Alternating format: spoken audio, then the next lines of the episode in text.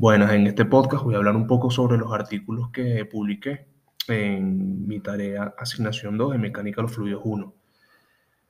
Empecemos por los nombres. El primer artículo se titula Los efectos de la exploración de gas esquito y la fracturación hidráulica en la calidad de los recursos hídricos en los Estados Unidos. Nos habla un poco sobre cómo las nuevas técnicas de extracción de gas natural han afectado a los recursos hídricos, han contaminado las aguas y bueno, aquí les va un resumen de, de este artículo.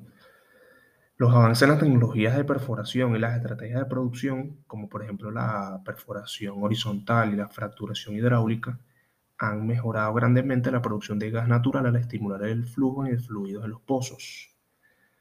Si bien estas tecnologías de fracturación hidráulica, perforación horizontal, han cambiado drásticamente el panorama energético de los Estados Unidos, mejorándolo claramente, se han encontrado hallazgos científicos que muestran evidencia de contaminación de recursos hídricos.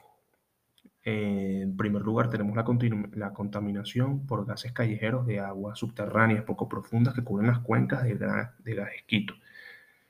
Número 2 vías y conectividad hidráulica entre las formaciones profundas de gas esquito y los acuíferos de aguas potables poco profundas superpuestos. Y número 3, la eliminación inadecuada de las aguas producidas y de retorno asociadas por la exploración de gas de esquito que causa contaminación de las aguas superficiales y efectos ecológicos a largo plazo. Ese básicamente sería el resumen del primer artículo. Vamos con el segundo. El segundo artículo se titula Simulación numérica de inestabilidad de Riley-Taylor monómodo y multimodo con tensión superficial en dos dimensiones. Básicamente habla un poco de el uso de la mecánica de fluidos computacional, cómo se le dan soluciones numéricas a distintos problemas.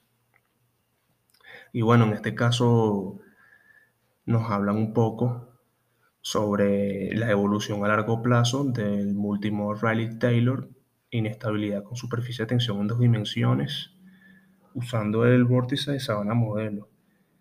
Este, cómo se aplica espectralmente, un preciso método numérico que investiga los efectos de superficie de tensión y densidad sobre la inestabilidad en diversos regímenes de parámetros. Este, suena un poco complicado, bueno, de hecho bastante complicado, pero bueno, la inestabilidad de Rayleigh-Taylor ocurre cuando un flujo, un fluido pesado es soportado por un fluido más ligero en un campo gravitatorio. Entonces, bueno, ese básicamente fueron los resúmenes de los artículos que coloqué. Muchas gracias.